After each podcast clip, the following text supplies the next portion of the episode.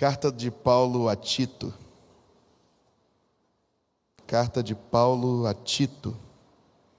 No finalzinho do Novo Testamento, nós temos as epístolas gerais.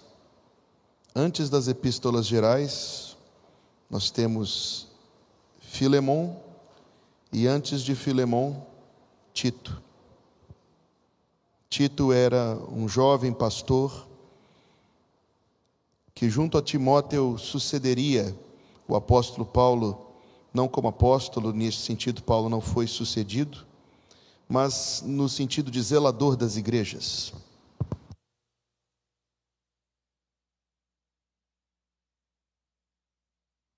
No sentido de zelador das igrejas de Deus.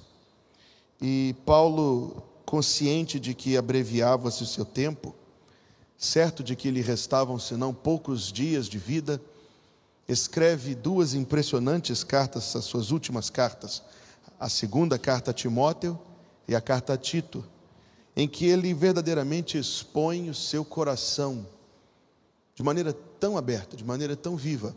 E você sente ao ler este texto que ele está se esforçando para deixar aquilo que é mais importante, aquilo que não pode ficar sem ser dito, aquilo que era muito importante que aqueles jovens que iriam continuar o seu trabalho ouvissem dele antes de que ele fosse arrebatado do convívio dos santos. Esta carta que em, tem somente três capítulos e pouco mais de 40 versículos, será o nosso tema das próximas semanas. E nós vamos começar a exposição neste domingo e prosseguir por um número de domingos nesta carta, porque nela nós encontramos tanto algumas coisas muito importantes para o nosso dia a respeito do Evangelho e dos que pregam o Evangelho, como a respeito da vida dos crentes no capítulo 2 e no capítulo 3, algumas considerações que vão nos deixar totalmente impressionados sobre aquilo que Deus faz na vida das pessoas que Deus se propõe a amar. Então tenha sua Bíblia aberta na carta de Paulo a Tito, hoje é o primeiro de alguns domingos nesta epístola. Fique em pé e nós vamos ler os quatro primeiros versos.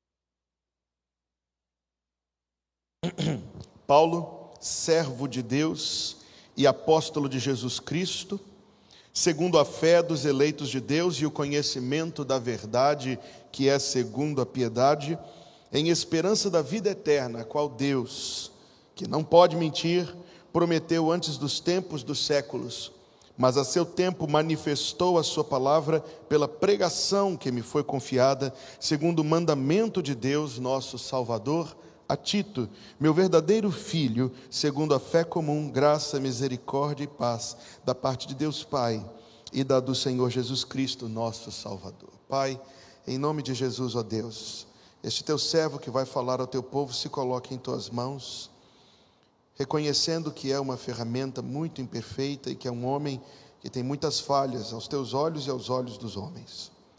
Mas, Senhor, em nome de Jesus, supre toda fraqueza pela tua misericórdia, pelo teu grande poder, e que a voz do teu Espírito Santo seja ouvida nos corações do teu povo. Dá, Senhor, aos que estão te servindo, ouvindo a tua palavra, que possam ter este auxílio bendito e ouvir de ti aquilo que tu tens reservado para esta congregação. Obrigado pela tua presença entre nós, mas, Senhor, quanto precisamos agora da tua bênção e humildemente suplicamos em nome de Jesus. Amém. Você pode se sentar. Paulo, servo de Deus, e apóstolo de Jesus Cristo. Paulo, servo de Deus e apóstolo de Jesus Cristo. O número um da fé cristã é Jesus, mas o número dois é Paulo de Tarso. O número um da fé cristã, claro, indisputável, é Jesus, mas o número dois é Paulo de Tarso. Se você tentar ser um cristão sem os escritos de Paulo, você vai ser um cristão muito sem pé nem cabeça. Se você tentar viver a vida cristã sem os escritos de Paulo, a sua vida cristã será uma vida cristã a menor. Nós precisamos daquilo que Paulo deixou. Existe uma razão porque a maior cidade do Brasil tem o nome dele. Existe uma razão porque ele é o número dois da fé cristã. Existe uma razão porque ele conseguiu escrever o nome dele na história. E a razão, meus queridos, é esta que ele apresenta neste texto. Ele é um servo de Deus e um apóstolo de Jesus Cristo.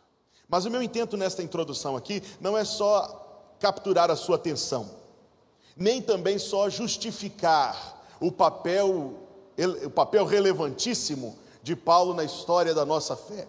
É preciso que nós, ao aproximarmos de um texto como este, aliás, de qualquer texto que Paulo escreveu, é preciso que a gente se lembre que Paulo é, até o dia de hoje, detestado, odiado, perseguido, quando não é, acusado das coisas mais baixas e vis. E eu quero falar sobre isso um minuto para que você entenda muito bem do que é que eu estou fazendo referência. Um pensador do nosso tempo morto, mas que ainda exerce alguma espécie de influência no mundo, se desdobrou em conceber uma teoria absolutamente absurda, mas que, por incrível que pareça, captura a atenção das pessoas, em que ele diz que Paulo nunca se converteu de verdade. Paulo fingiu uma conversão para que ele pudesse ser uma espécie de agente infiltrado dentro do cristianismo, pegando todos os ensinos, esse pensador chamou os ensinos revolucionários de Jesus, e os diluísse para neutralizar o seu efeito, entre aspas, revolucionário e transformar o cristianismo apenas numa versão muito diluída, praticamente insossa daquilo que Jesus Cristo realmente quis ensinar. Esse é o tipo de bobagem que sai na revista, super interessante e seus semelhantes porque de alguma maneira parece que captura a curiosidade das pessoas. Praticamente todas as epístolas, inclusive esta, desde Romanos até Filemão, nós vamos encontrar alguém que se considera um especialista, dizendo: não, essa epístola não foi Paulo quem escreveu, não há razões para acreditar que foi Paulo quem escreveu.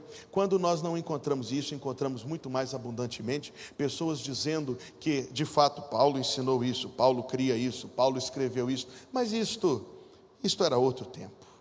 Encontramos hoje no YouTube, encontramos hoje nas redes sociais aqueles críticos que dizem que Paulo era, na verdade, um machista Paulo era, na verdade, um homem do século I, aprisionado pelas ideias do século I, incapaz de enxergar para além das ideias do século I. Por isso, se nós queremos dialogar alguma coisa, nós precisamos, primeiro de tudo, nos lembrar disso e saber que nós vivemos em outro tempo e que o que Paulo escreveu não necessariamente corresponde com aquilo que Deus quer para nossas vidas, e é aí, nesse ponto, que habita o perigo perigo perigosíssimo é quando nós colocamos uma separação que não existe entre Paulo e Cristo.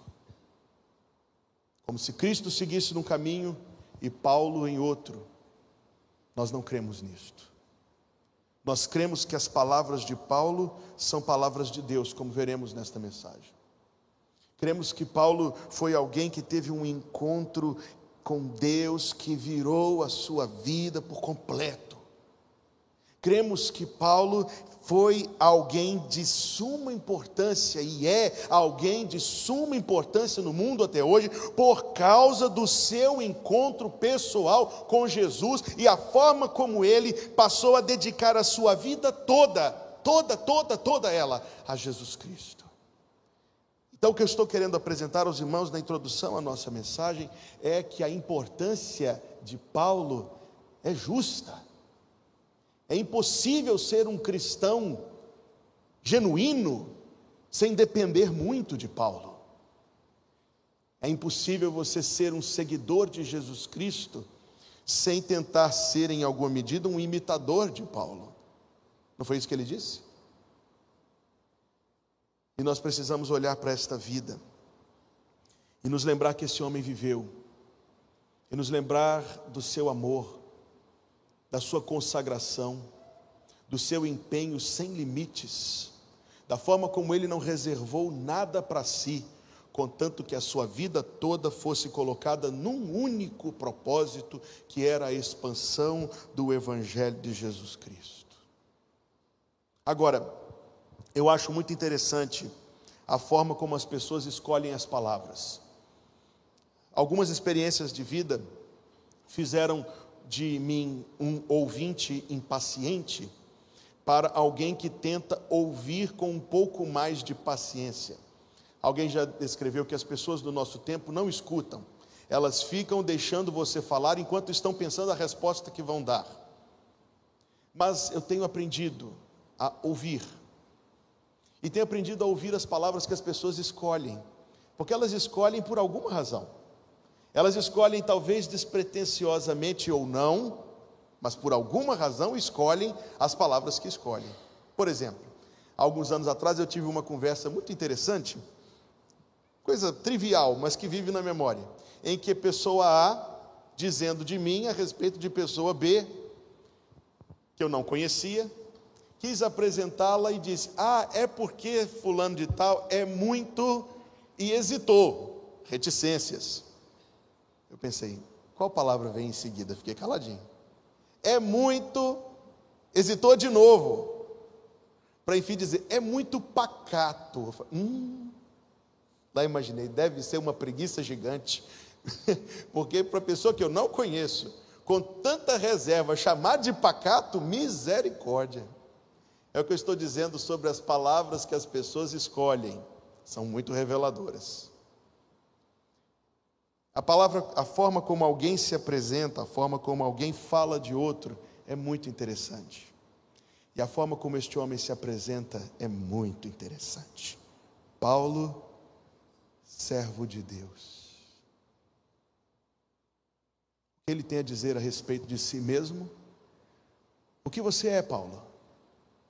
Um servo de Deus. A palavra que ele escolheu nesta ocasião uma palavra muito grave. Nosso tradutor aqui usou de eufemismo, usou de sensibilidade para escolher uma palavra que não afrontasse tanto aos nossos sentimentos. Ele deveria ter traduzido mais ao pé da letra assim: Paulo, um escravo de Deus. Então tome nota aí no cantinho. Todas as vezes que esta palavra aparece, ela pode ser equivalida sem nenhum prejuízo, pelo contrário, até aumentando a sua compreensão assim. Paulo, um escravo de Deus. É que essa palavra nos causa arrepios. Mas ela foi escolhida, eu estava falando sobre escolher palavras, ela foi escolhida inteligentemente. E ela foi escolhida para descrever o relacionamento que Paulo tinha com Deus. Primeiro, porque descreve um relacionamento de posse. Um relacionamento de posse. O meu dicionário do grego em que este texto foi escrito traduz a palavra doulos, doulos é a palavra em questão aqui, traduz assim: alguém que é escravo, no sentido de ser a propriedade de um outro citando a palavra do centurião romano que disse a Jesus: Digo ao meu escravo, faz isso e ele faz. Quando Paulo escreve o, dicionário, quando Paulo se apresenta como um escravo de Jesus Cristo ou de Deus, como em Romanos 1:1, Gálatas 1:10 e aqui em Tito 1:1, o termo doulos chama atenção principalmente para o fato de ele pertencer a Cristo ou a Deus. Paulo está dizendo assim quando ele se apresenta: Eu não sou alguém livre, eu não sou alguém que pertenço a mim mesmo, as rédeas da minha vida não estão em minhas mãos, eu não determino o meu próprio caminho, eu não sou senhor das minhas próprias escolhas, eu não tenho nenhuma forma de autonomia nem de independência em todos os graus do meu ser, eu sou a propriedade de outro, e eu, esse outro é quem detém todos os direitos sobre mim. Isso eu digo que esta expressão é uma expressão muito cheia de conteúdo.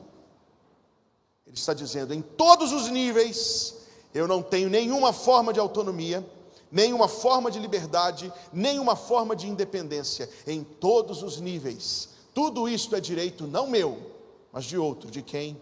De Deus.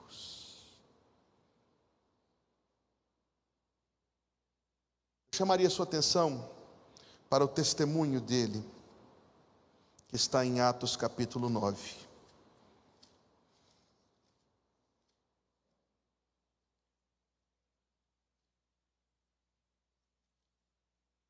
Saulo, versículo 1. Respirando ainda ameaças e mortes contra os discípulos do Senhor, dirigiu-se ao sumo sacerdote e pediu-lhe cartas para Damasco, para as sinagogas, a fim de que se encontrasse alguns deste caminho, quer homens, quer mulheres, os conduzisse presos a Jerusalém. Quem era este homem? Eu quero dizer a você que ele era alguém absolutamente respeitado. Ele tinha diplomas. A sua palavra tinha peso. Ele era um homem muito avançado na sua vida religiosa, talvez um dos mais do seu tempo. Em tudo que ele se empreendia a fazer, ele excedia, quer fosse na religião, quer fosse nos estudos, quer fosse na sua vida correta, na sua vida elitizada, ele que teve acesso a alguns dos mais rebuscados privilégios do seu tempo. Mas absolutamente perdido. A sua religião não era capaz de salvá-lo, por mais que ele fosse avançadíssimo nela. Os seus diplomas não eram capazes de salvá-lo, nem o seu dinheiro era capaz de salvá-lo, nem os seus privilégios eram capazes de salvá-lo. Tudo isto era apenas um enfeite do seu estado de perdição. E eu tenho me referido a esta ironia frequentemente neste púlpito. Nós conhecemos alguém, você conhece alguém, eu conheço alguém, que é excelente em tudo que se propõe a fazer. No mundo dos negócios é alguém que tem um faro excepcional para o negócio mais certo, o investimento de maior retorno, e essa pessoa consegue perseguir e alcançar. Outro é exímio nos estudos, diligente, prioriza com afinco conhecer os conceitos com toda clareza. O terceiro é zeloso da sua saúde como poucos. Quanto à dieta, quanto aos exercícios, quanto aos horários de sono, quanto ao máximo cuidado que pode ter com o seu corpo. E essas três pessoas têm uma coisa em comum: um cuida do dinheiro, outro cuida da mente, outro cuida do corpo, e nenhum dos três cuida de sua alma. Que ironia, não? Este é Paulo de Tarso. Tinha tudo, mas não tinha salvação perdido. E a sua perdição seria irreversível. Até que o versículo 3 nos diz que, indo no caminho, aconteceu que, chegando perto de Damasco, subitamente o cercou um resplendor de luz do céu. E caindo em terra, ouviu uma voz que lhe dizia: Saulo, Saulo, por que me, me, me? Essa palavra é a mais importante do versículo. Por que me persegues? E as palavras que ele ouviu vindas do céu o deixaram completamente chocado, porque até então ele tinha certeza que Deus estava aprovando o que ele estava fazendo. Ele tinha certeza que Deus estava contente e satisfeito com a sua vida. Até que houve uma voz do céu que diz: Você está em oposição a mim. Veja que a salvação acontece exatamente dessa maneira e não de outra. É somente pela intervenção divina. Estava Saulo seguindo o seu caminho e seguiria o seu caminho e realizaria suas obras terríveis e seguiria assim por mais alguns anos até que a morte o levasse e o precipitasse no inferno sem fim. Com religião, com diplomas, com dinheiro, ele ia para o inferno crendo que estava fazendo a obra de Deus, ele ia para o inferno. 100% certo de que Deus estava aprovando o seu caminho e ele iria para o inferno. Até que Deus o chocou com a realidade. Por que me persegues? Dizendo, Paulo, você está pegando a história pelo avesso. Você está contra mim. A mensagem do Evangelho alcança os nossos corações da mesma maneira. A intervenção divina que nos revela algo chocante, surpreendente. Eu pensava que eu estava seguindo um bom caminho, mas Deus está me dizendo que o meu caminho é um caminho contra Ele, em oposição a Ele. É Deus quem faz isto, é Deus quem revela a verdade. Versículo 5 de Atos 9, ele disse: Quem és, Senhor? Observe como ele disse: Quem és, Senhor? Aqui já não é mais o meramente meu Senhor de uma palavra formal. Paulo está confessando absolutamente a sua completa e total ignorância a respeito de quem estava falando com ele. Ele está dizendo: Eu pensava que conhecia Deus, agora eu preciso perguntar: Quem és, Senhor? E ouviu a resposta e disse o Senhor: Eu sou Jesus, a quem tu persegues. Verso número 6: E ele, tremendo e atônito, disse: Senhor, que queres que eu faça? E neste ponto, Paulo já está um homem convertido.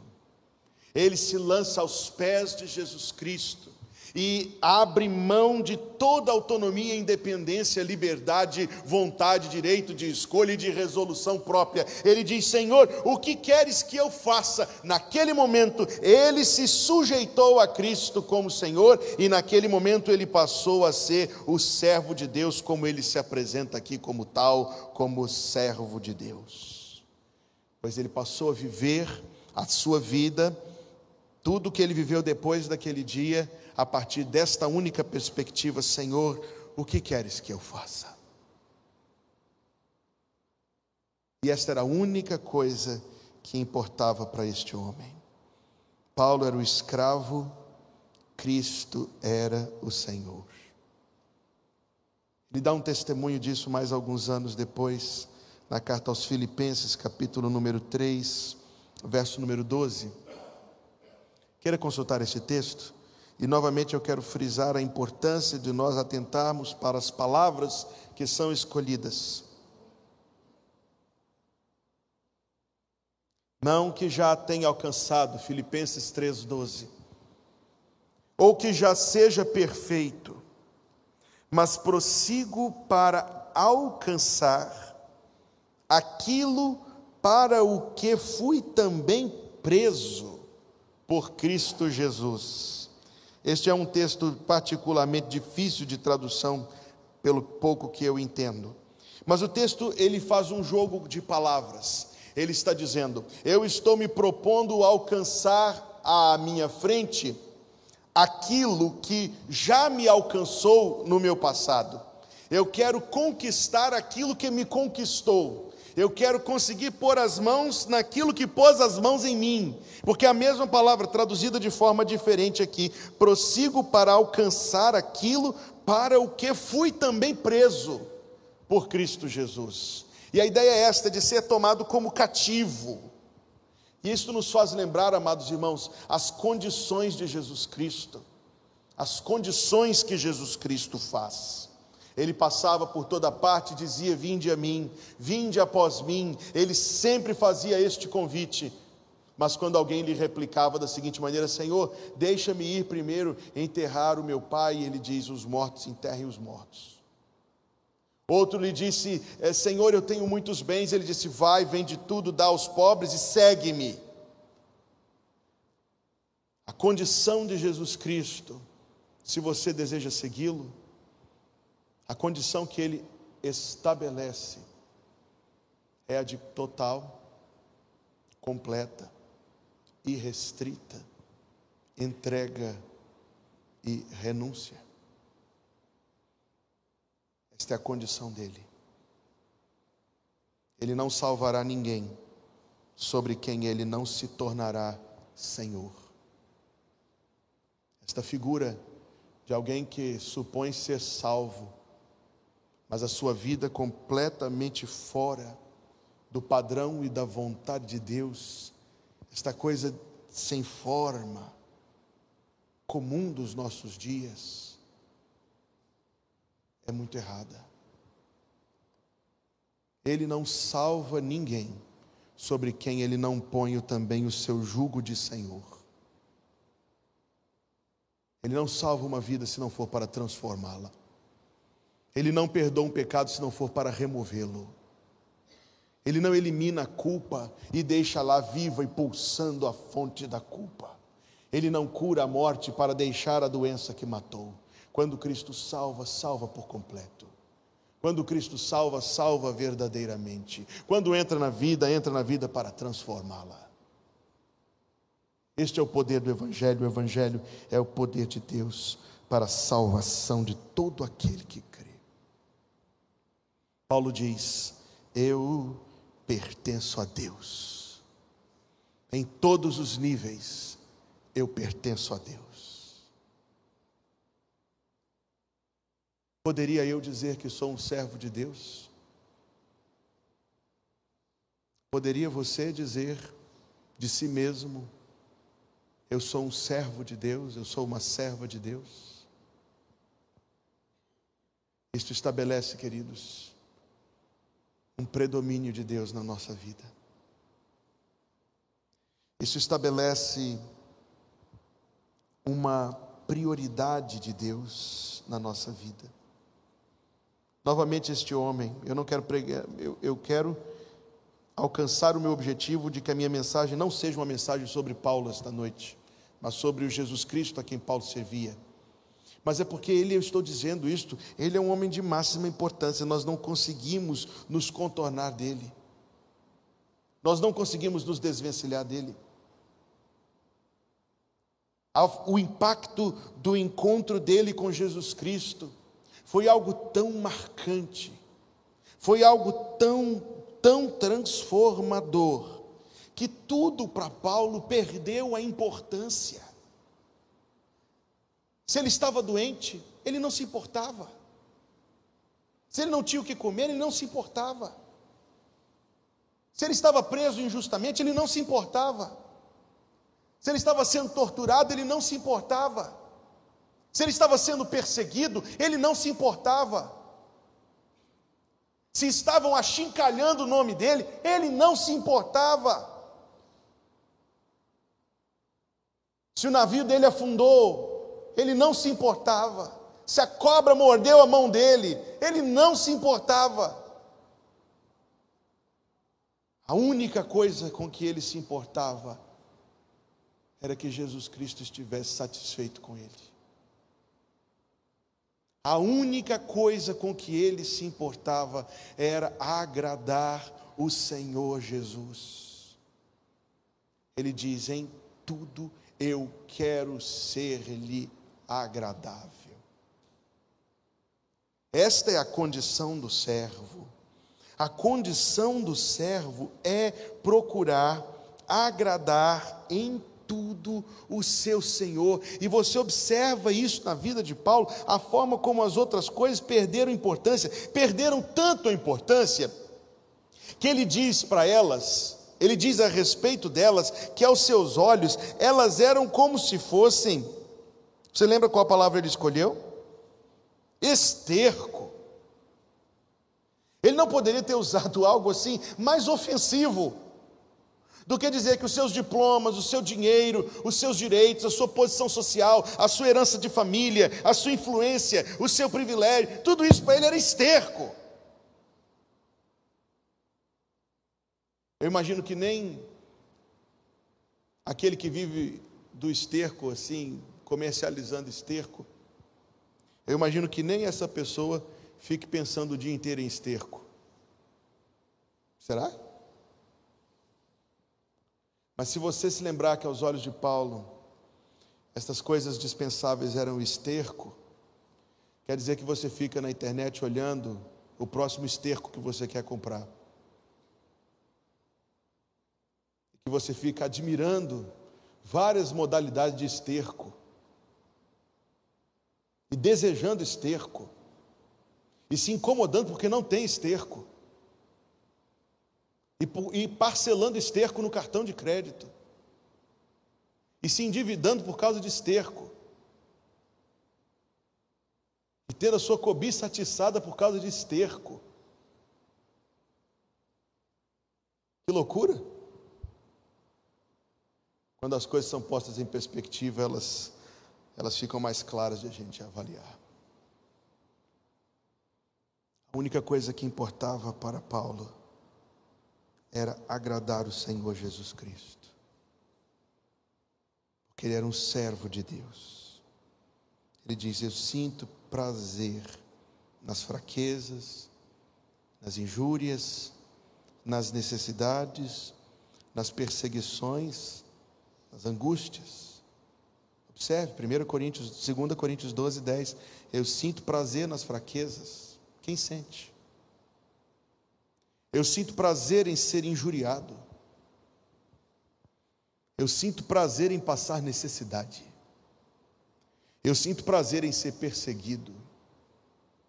Sabe aquela sensação de angústia quando toma o seu peito assim, muito ruim, pesada e tal? Ele diz: Eu sinto prazer nisso, por amor de Cristo, porque quando estou fraco, então sou forte. O escravo, enquanto propriedade, o escravo tendo o seu senhor como sua prioridade, o escravo como tendo algo reservado para ele. Porque o escravo, naquele tempo, quando Paulo escolheu esta palavra, o escravo fazia parte da família. O escravo é, não era. O modelo de escravidão daquele tempo não era o modelo de escravidão que nós conhecemos da história recente do Brasil, vergonhosa escravidão. Era muito diferente. Quem sabe numa outra oportunidade nós podemos estudar isto. Mas o que nós devemos estudar é que havia uma relação de mutualidade entre o senhor e o escravo. Da mesma maneira como o escravo era considerado uma propriedade, ele não era considerado menos humano por causa disso. Não era considerado um objeto. E o senhor tinha alguns deveres de provisão para os seus escravos. Ao escravo estava incumbido servir ao Senhor estava incumbido prover. E havia leis naquele tempo que tentavam, no que diz respeito à sociedade, balizar esta relação para que não houvesse abusos, mas também para que um escravo, por exemplo, na idade avançada, não ficasse desamparado pelo seu senhor. Era muito interessante a relação, e como eu disse, pode ser nosso alvo de um estudo posterior, mas Paulo faz alusão a ela, inclusive nessa carta a Tito quando ele fala dos maduros, no capítulo 2, versículo 2 e 3, dos jovens, no versículo 4, 5, 6, fala do próprio obreiro, no versículo 7 e 8, e no versículo 9, ele fala dos servos, capítulo 2, versículo 9 de Tito. Então, todas as vezes que Paulo fala de família, ele faz isso em Efésios, ele, em Efésios capítulo 5, ele faz isso em Colossenses capítulo 2, ele começa falando do marido, da esposa, dos filhos e dos servos, porque os servos eram parte da família parte constituinte, parte componente da família. Quando Paulo se apresenta como um servo de Deus, está muito viva a imagem de Paulo como parte da família de Deus. Por isso, Paulo não se preocupava com essas coisas, não é que ele era um maluco irresponsável, é porque ele sabia que preocupar-se com essas coisas era preocupar-se com aquilo que estava na alçada de outro. Não estava na alçada dele prover para si, estava na alçada do Senhor. Paulo tinha que preocupar-se com servir bem. O Senhor é que tem a responsabilidade de prover. Entende a lógica? É por isso que ele saía corajosamente e ele tinha uma certeza respaldada, assegurada, andando dentro dele, pulsando firme no seu coração. Ele diz: Jesus vai prover, eu não preciso me preocupar. Jesus vai prover. E isso colocou toda a sua vida em perspectiva, inclusive a sua morte. À medida que os seus dias finais foram se aproximando, as palavras que ele escreve estão dentre as palavras mais tocantes já escritas na história humana. Ele diz: Eu já estou sendo oferecido por aspersão de sacrifício. 2 Timóteo capítulo 4. E o tempo da minha partida está próximo. Irmãos, é muito emocionante você ler uma palavra assim. É muito emocionante você ler alguém referindo-se à sua própria morte como a sua partida. Ele diz: O tempo da minha partida está próximo. O tempo em que eu serei isentado do serviço. Ele diz: Desde agora a coroa da justiça me está guardada, qual o Senhor, o justo juiz, me dará naquele dia, e não somente a mim, mas também a todos que amarem a sua vinda. Essa era a condição de servo. A incumbência do servo era servir. Se você é um servo de Deus, a sua incumbência neste mundo, na vida que Deus te dá neste mundo, que Deus sustenta a sua vida neste mundo, que Deus te dá saúde e força. Se você está vivo hoje no serviço de Deus, não é para você curtir a vida, nem vivê-la para si, nem para suas conquistas, pelo menos não em primeiro lugar. A primeira coisa a respeito de cada remido que Cristo adquiriu com o seu sangue é que é um servo de Deus e está neste mundo a serviço. Está vivendo esta vida para agradá-lo e para cumprir aquilo que ele mandou ser feito. E quanto mais clareza Deus nos der disso, irmãos, mais leve vai ficar a nossa vida, mais desprendidos nós ficaremos destas vaidades, destes estercos atrativos. Mais fácil vai ficar fazer escolhas, mais claras vão ficar as nossas prioridades, mais leve vai ficar a nossa vida, repito. Nós não vamos ter de nos preocupar, não excessiva, não ansiosamente com provisões, porque nós somos servos e a responsabilidade de prover está com o Senhor. Por isso, Paulo escreveu aos Filipenses 4,19: eu estou certo que o meu Deus suprirá as vossas necessidades segundo as suas riquezas em glória. E para Paulo, viver uma vida pobre nesse mundo não importou em nada. Ele não se importou de ser pobre nesse mundo, ele poderia ter sido rico. Ele poderia ter morado na mansão dos pais dele lá na Turquia e ter usufruído de uma vida muito privilegiada para aquele tempo, muito confortável mas ele abriu mão de tudo isso, e isso não pesou nada para ele, queridos.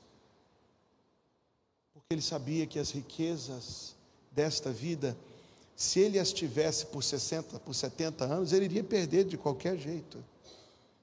São impossíveis de reter, mas que as riquezas pelas quais ele as trocou, as riquezas gloriosas, celestiais, não se perde. É impossível de perder. Veja que troca. Você troca aquilo que é impossível de reter por aquilo que é impossível de perder. Eu faria essa troca todo dia. Você troca aquilo que é impossível de reter por aquilo que é impossível de perder. Quem não quer fazer esse negócio? Se você analisar bem, a vida de servo de Deus é muito boa. Livre de medo. Livre de pavor da morte, livre de inquietações, dirigido por um propósito máximo, o propósito de servir a Deus. Quem não desejaria viver essas bênçãos? Mas isso pertence só a quem é servo de Deus. Por fim, volta ao texto de Tito, ele diz: servo de Deus e apóstolo de Jesus Cristo. Você liga a televisão e infelizmente aparece, desculpe a palavra que eu vou usar, mas aparece um canalha tentando arrancar dinheiro das pessoas e dizendo que é apóstolo. E a palavra, desculpe eu ter usado essa palavra, mas eu vou repeti-la: ele é um canalha. Ele não é um apóstolo. Houve um número limitado de apóstolos e todos morreram e todos estão no céu. E não houve outros depois deles. E mesmo naqueles tempos, esse título apóstolo era um título reservado, nós imaginaríamos que era um título honroso, uma espécie de diplomata, de embaixador, cônsul do reino dos céus na terra. Pois é, não. O apóstolo era o menor escravo da casa. Era o escravo dispensável. No sentido de que, naquele tempo de comunicações tão atravancadas, o Senhor escrevia uma carta, selava, dobrava, e ele tinha lá o seu plantel de servos dentro da casa. Um tinha que sair, podia morrer na estrada, podia sumir, podia fugir, ia ficar fora, mesmo que fizesse tudo direitinho, ia ficar fora vários dias, ia sair, ia para lá, ia voltar. Esse mensageiro dispensável, que não era assim tão importante para o funcionamento da casa, era o apóstolo. O portador de recados. E Paulo diz o seguinte: Eu sou escravo de Deus e portador de recados de Jesus Cristo. Não era um título honorífico, pelo contrário, era o inverso disso, mas algo revelador. Assim como eu falei no começo da mensagem, que existem ataques hoje contra o indivíduo Paulo e contra a mensagem de Paulo, a forma como ele se apresenta aqui é absolutamente importante, porque ele está dizendo: a minha mensagem não é minha, a minha mensagem é daquele que me enviou. Eu sou um mensageiro, e o um mensageiro de quem? De Jesus Cristo. E, consequentemente, isso implica mais duas coisas, e aqui nós concluiremos implica que Jesus Cristo está vivo. Porque ele tem uma mensagem para mandar. E implica que Jesus Cristo está profundamente interessado em nós, porque ele não está calado, ele está falando. Paulo, servo de Deus e apóstolo de Jesus Cristo, a vida de Paulo não é colocada em enfoque no Novo Testamento, a fim de que nós fizéssemos aqui uma estátua de Paulo e queimássemos incenso e beijássemos fitinha e fizéssemos oração a Paulo, não. A vida de Paulo é colocada em enfoque, sim, no Novo Testamento, para que cada um de nós, salvos, filhos e filhas de Deus, ouçamos dele a seguinte palavra: sejam meus imitadores. Eu não sou exceção, ele está dizendo. Não diga que eu fui consagrado porque eu era uma pessoa à parte. Paulo está dizendo: não diga que eu fiz o que eu fiz porque eu era uma exceção. Paulo está dizendo: não diga que eu orava, que eu servia, que eu pregava porque eu era eu, porque eu era uma exceção, um ponto fora da curva. Não. Paulo está dizendo: eu sou o modelo, eu sou o exemplo. O que eu fiz, faça você também. Mas eu fiquei terminando a minha mensagem com uma imaginação, enquanto eu me preparava. Eu dizia para mim mesmo: Hugo, esse Paulo de quem você está falando tanto essa noite, se ele subisse nesse púlpito, será que ele falaria tanto dele mesmo? Eu tenho certeza que não. Eu tenho certeza que se ele estivesse aqui esta noite, ele iria apresentar para você uma única coisa esta é uma palavra fiel e digna de toda aceitação, que Cristo Jesus veio ao mundo para salvar os pecadores. Se Paulo estivesse aqui, ele estaria profundamente interessado em falar não das suas, nem mesmo do seu da sua vida cristã exemplar, mas do seu Salvador e do seu Senhor e do seu Deus e do seu mestre Jesus.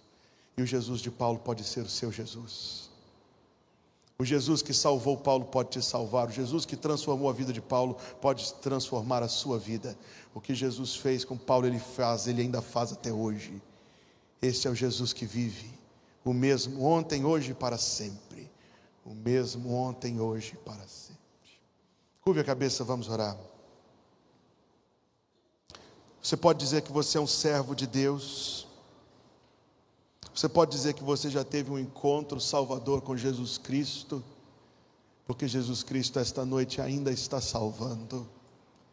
Jesus Cristo ainda está perdoando pecados e transformando vidas. Então, onde você está sentado, diga: Senhor,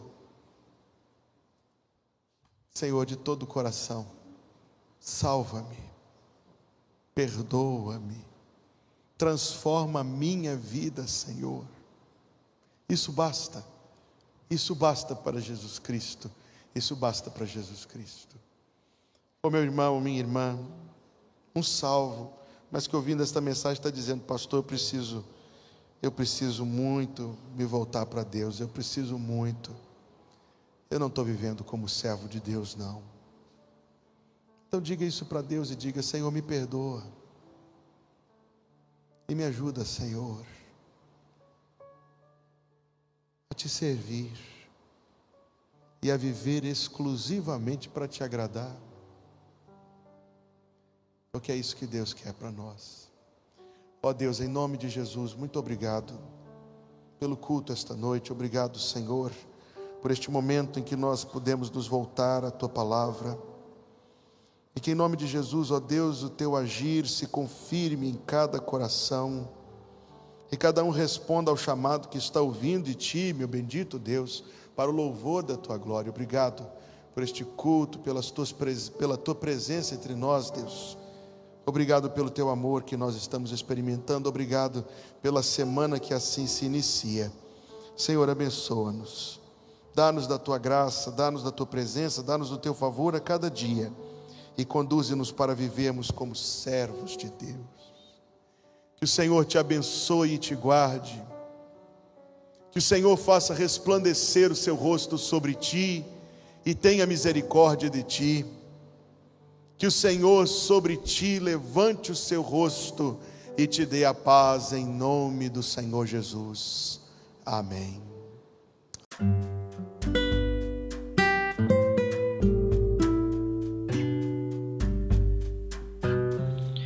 Obrigada por estar conosco.